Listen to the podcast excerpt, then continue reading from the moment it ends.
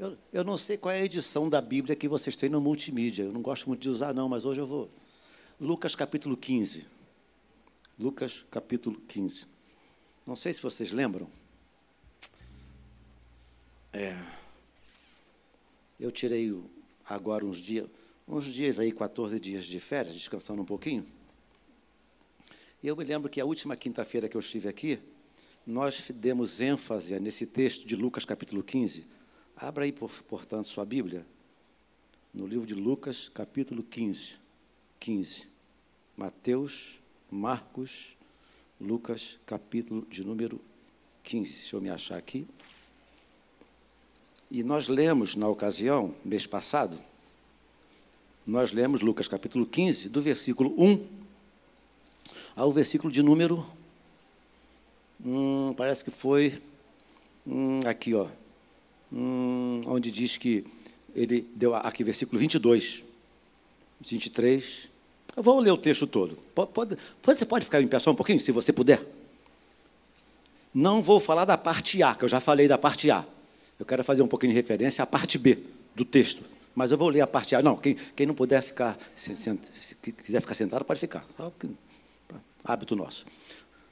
15, versículo 11, diz assim: certo, certo homem tinha dois filhos. Verso 12 agora. O mais moço deles disse ao pai: Pai, dá-me a parte dos bens que me cabe. E ele lhes repartiu os haveres. Passados não muitos dias, o filho mais moço, ajuntando tudo o que era seu, partiu para uma terra distante e lá dissipou todos os bens, vivendo dissolutamente. Verso 14. Depois de ter consumido tudo, sobreveio àquele país uma grande fome e ele começou a passar necessidade. Então ele foi e se agregou a um dos cidadãos daquela terra e este o mandou para os seus campos a guardar porcos. Ali desejava fartar-se das alfarrobas que os, porcos, que os porcos comiam, mas ninguém lhe dava nada. Então, caindo em si, disse: Quantos trabalhadores de meu pai têm pão com fartura e eu aqui morro de fome? Verso 18. Levantar-me-ei, irei ter com meu pai e lhe direi: Pai, pequei contra o céu diante de ti, já não sou digno de ser chamado teu filho, trata-me como um dos teus trabalhadores. E levantando-se, foi para seu pai. Vinha ele ainda longe quando seu pai o avistou e, compadecido dele, correndo, o abraçou e o beijou.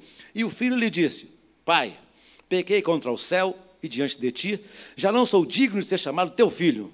O pai, porém, disse aos seus servos: Trazei-me depressa a melhor, a melhor roupa, vestiu, ponde-lhe um anel no dedo e sandália nos pés. Trazei também e matai o novelho cevado, comamos e regozijemo-nos porque este meu filho estava morto e reviveu, estava perdido e foi achado, e começaram a regozijar-se. Então, mês passado, eu li até aqui e fiz uma referência ao que nós acabamos de ler. Não vou falar nada sobre esse assunto. Agora, hoje, eu quero pensar com vocês a parte B do texto, que é essa que vem agora. Verso 25, o filho mais velho. Diga, comigo, o filho mais velho. Um, dois, três, e já mais uma vez o filho mais velho. Ora, o filho mais velho estivera no campo. E quando voltava, ao aproximar-se da casa, ouviu a música e as danças. Chamou um dos criados e perguntou-lhe o que era aquilo. E ele informou: Veio teu irmão e teu pai mandou matar o novilho cevado, porque o recuperou com saúde. Ele se indignou e não queria entrar. Saindo, porém, o pai procurava reconciliá-lo.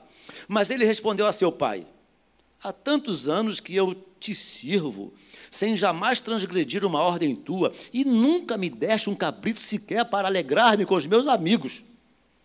Ouvindo, porém, oh, perdão, verso 30, vindo, porém, esse teu filho que desperdiçou os teus bens com meretrizes, prostitutas, tu mandaste matar para ele o novilho cevado.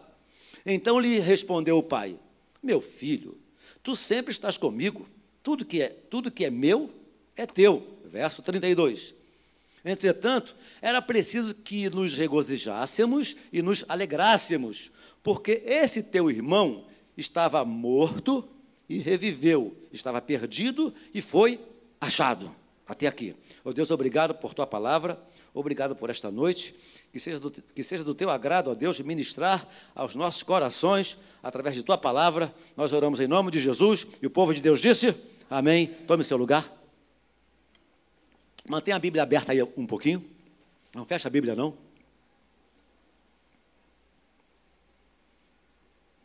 Fala-se muito sobre a história do chamado pródigo. Não estranhe não, tá bom? Não estranhe não, tá? Tá bom? Não estranhe não, tá? Olha que blusão branco bonito. Viu? Também uso branco.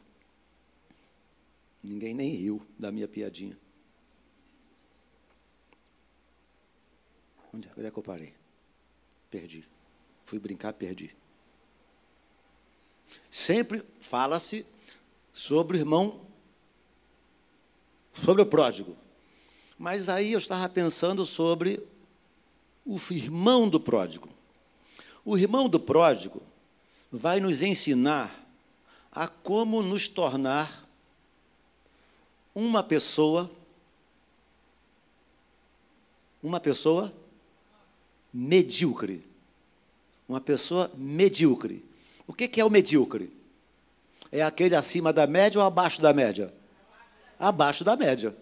Medíocre aquela pessoa abaixo da média.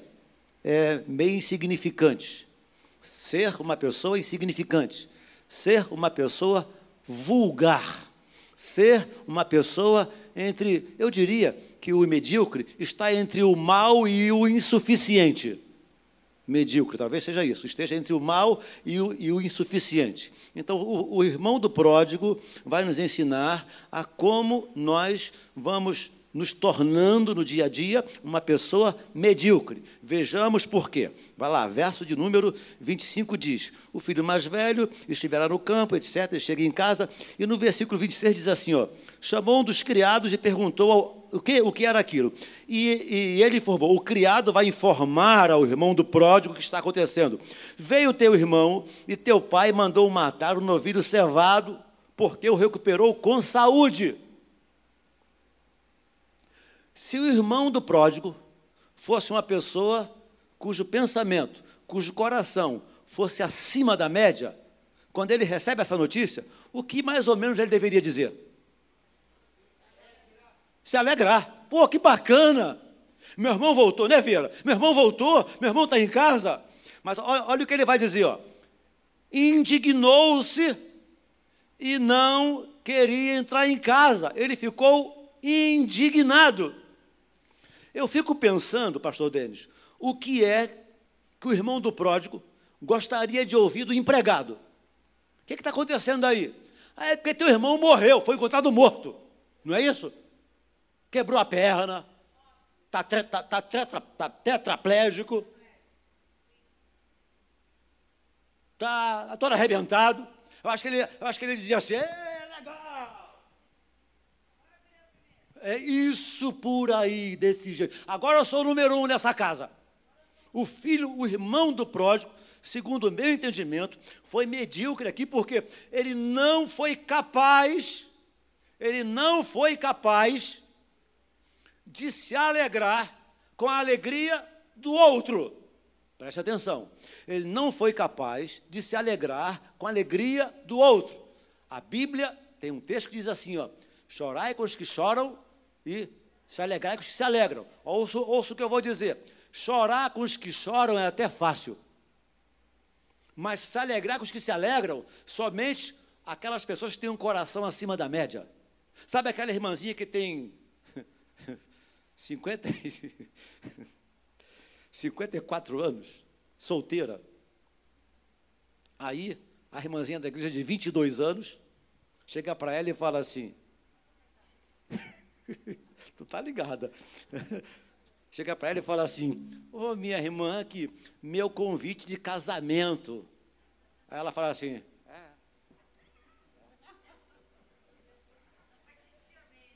É, é.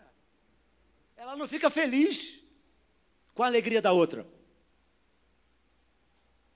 A pessoa prestou um concurso público, prefeitura, municipal, isso, isso é, o que eu estou falando aqui é hipotético, tá bom? Veio na minha cabeça agora. A pessoa prestou um concurso público para o magistério em Caxias, professora de criança. Ah, passei no concurso público. Ah, que, que bacana. Aí a pessoa que fala assim, também vai ganhar R$ 1.200 até morrer.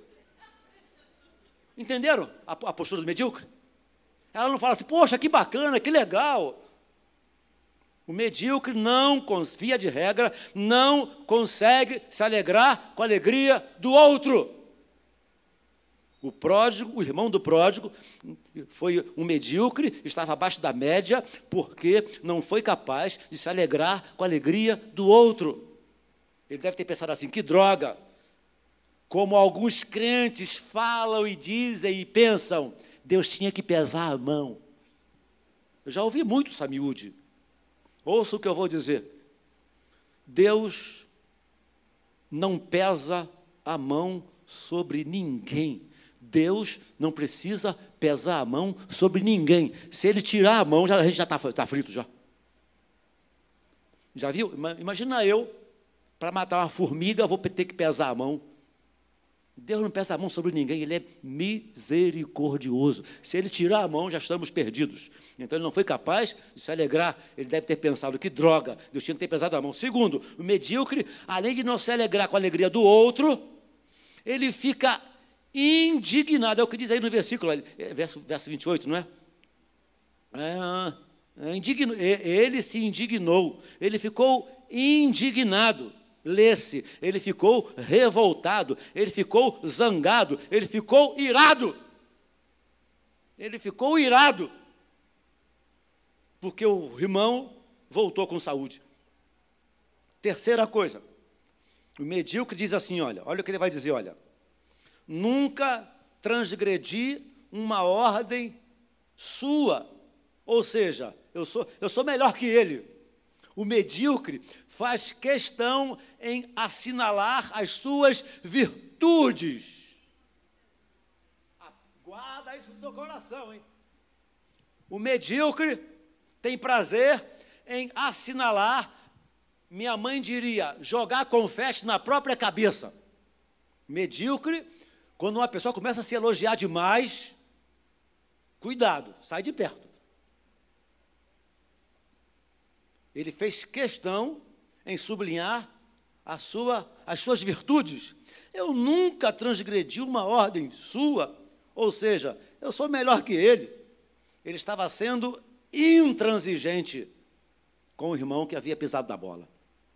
Não, sa não sabia que a vida, a vida, a vida não é, nunca foi, nunca será uma via de mão única. Para quem não sabe dirigir, para quem não dirige, eu vou explicar. A via de mão única, os carros andam só em uma direção, linha vermelha, pista de mão única. Mas a vida não é uma, não é uma via de mão única, a, a vida é uma via de mão dupla. Presidente Kennedy de Caxias para o lote 15. Ah, agora é mão única deixou de ser mão, mão agora, é, agora é mão única, mas era mão dupla. E quando os carros vão, uma faixinha amarela divide, outros carros vêm. O irmão do pródigo esqueceu, sim, ele não havia transgredido, o irmão havia transgredido. Mas seria bem provável que lá na frente, esse que está criticando o que, o que, o que errou, poderia errar lá na frente. Tu está acertando hoje, aleluia, glória a Deus, mas daqui a pouco você pode errar. Concordam comigo? Hoje eu te ajudo, amanhã você me ajuda. Hoje eu te levanto, amanhã você me levanta. Hoje eu enxugo as suas lágrimas, amanhã você enxuga as minhas lágrimas. Hoje eu oro por você, amanhã você ora por mim. A vida cristã, ela é uma via de mão dupla. Mas o irmão do pródigo esqueceu. Nunca transgredir uma ordem sua ele então fica indignado com a sua intransigência. Outra coisa aqui, ó. Nunca me deste um cabrito. O medíocre não conhece os seus direitos. Nunca me deste um cabrito. Agora você vê, minha mãe faleceu. Hoje eu estava pensando na minha mãe. Sexta sim, sexta não, visitava a minha mãe. Eu chegava na minha mãe, eu ia para a geladeira, que tinha duas coisas lá que ela sabia que eu ia chegar, que estava na geladeira. Um negócio chamado caqui. Quem gosta de caqui? Aquele do molinho? Hum? Põe assim, ele desce na goela. Hum. Caqui geladinho? Tem para ninguém, né? Hum. Vê, se eu ia perguntar assim, mãe, eu posso comer o caqui da geladeira? É, casa da minha mãe. Nunca me deixe um cabrito. O medíocre não conhece os seus direitos. Não sabe delimitar as coisas às quais ele tem direito e onde, e onde também começam os seus deveres. Medíocre não sabe delimitar seu raio de ação ou não. Ele fica reclamando com o pai que certamente, se ele dissesse, pai, pai, olha só, pai, mês que vem, pai, eu vou fazer aniversário e eu chamei os amigos, vamos matar um cabrito. Vocês acham que o pai negaria? Acho que não. Não conhecia seus direitos, nunca pediu, também nunca ganhou. Outra coisa, o medíocre faz questão de o medíocre faz questão de não reconhecer a sua parentela. Olha o que ele vai dizer aqui, olha. Veio esse teu filho. Isso acontece muito com maridos e mulheres. Geralmente, o homem fala assim: oh, mulher, esse teu filho, teu filho, como se ele não tivesse participação na obra. Teu filho fez isso. Veio esse teu filho. Ele não, ele, ele, não, ele, ele não diz com prazer, meu irmão. Ele não chama de irmão. Não, não, não tem alegria em pronunciar e dizer que o irmão dele estava voltando. Veio esse teu filho. O medíocre além de não reconhecer os seus direitos, ele não, ele, ele, ele, não, ele não faz questão em reconhecer a sua parentela. Não admira, não admira aos da casa. Não, não, não faz questão de alimentar um bom relacionamento dentro de casa. Que coisa, hein? Meu Deus. O medíocre além de não valorizar os da família, olha o que ele vai dizer agora, olha. O teu filho, ele desperdiçou os teus bens com prostitutas e meretrizes e prostituição, a mesma coisa. O, o teu filho, ele, ele, desperdiçou os teus bens. Oh, prestar, prestar atenção. Ele assinalou os seus, ele assinalou as suas virtudes. E o que ele fez? assinalou os defeitos do irmão. Que Deus tenha misericórdia de nós. Achar defeito em pessoas, qualquer medíocre acha. Qualquer pessoa abaixo da média, achar defeito é coisa. Imagine só achar defeito em mim. Pode rir, Francisco. Haha.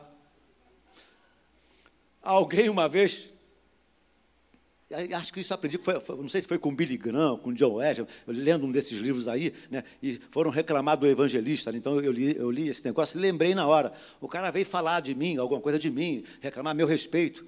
Aí eu falei assim, tu está reclamando só isso aí porque você não me conhece. Se você me conhecesse, você reclamaria de mais coisas. Está reclamando disso aí porque você não me conhece. Graças a Deus, você não me conhece. Se, me, se me conhecesse mesmo, ia colocar todos os meus defeitos no ventilador. Tem gente que é assim, tem prazer em colocar os defeitos dos outros no ventilador. Que Deus tenha misericórdia de nós. O medíocre assinala as suas virtudes e conta para o pai as falhas do irmão mais, do, do, do pródigo. O medíocre não vibra quando o morto é restaurado. O pai deu roupa, deu anel, deu sandália e mandou fazer festa, e ele não quis entrar na festa. Vocês estão pensando que isso não acontece? Acabei de me lembrar agora que, alguns anos atrás, eu fiz um casamento aqui nesta igreja. Eu fiz um casamento aqui nesta igreja. Tem alguns anos atrás. Eu entrei com a noiva e fiz o casamento dela que o pai não quis entrar com ela. Sabe o que é isso? Não sabe se alegrar com a festa do outro. Não sabe ser feliz com a felicidade do outro. Não consegue enxergar a alegria do outro. Tem gente que tem prazer em ser portador da má notícia. Tem gente que tem prazer quando fica sabendo que alguém A, B, C, D caiu na fé e fala logo assim: Eu sabia que isso ia acontecer. Ó, quando morrer, é um caixão para o corpo e outro caixão para a língua. Que Deus tenha misericórdia de nós. Ele não quis entrar para a festa, ficou magoado. Nunca vê a necessidade de dar a festa por uma, por uma restauração qualquer. Nunca vê a necessidade de dar a festa por uma restauração qualquer, de dizer assim, graças a Deus, aleluia, que bom, você ganhou um emprego, que bom, eu estou desempregado, mas que bom que você agora está trabalhando. Ah, eu estou solteiro, mas que bom que você está casando. Ah, eu estou pagando aluguel, mas que bom que você comprou sua casa própria. Aleluia, graças a Deus. E queridos, que Deus, que, que pela graça, bondade e misericórdia de Deus, e tenhamos isso como alerta e que sejamos pessoas cujos corações estejam acima da média para a glória do nome de Jesus. Amém, irmãos? Comprei um carro novo. Comprei um carro novo. É, mas tu vai ver só, vão roubar teu carro. É, é. Está todo mundo sendo roubado. Vão te roubar já já. Medíocre.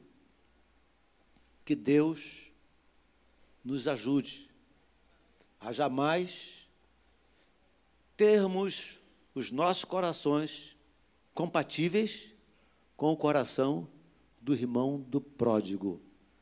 Segundo o meu entendimento, um coração medíocre.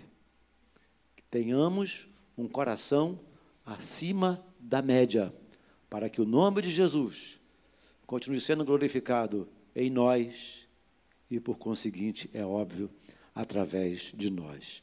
Amém, queridos?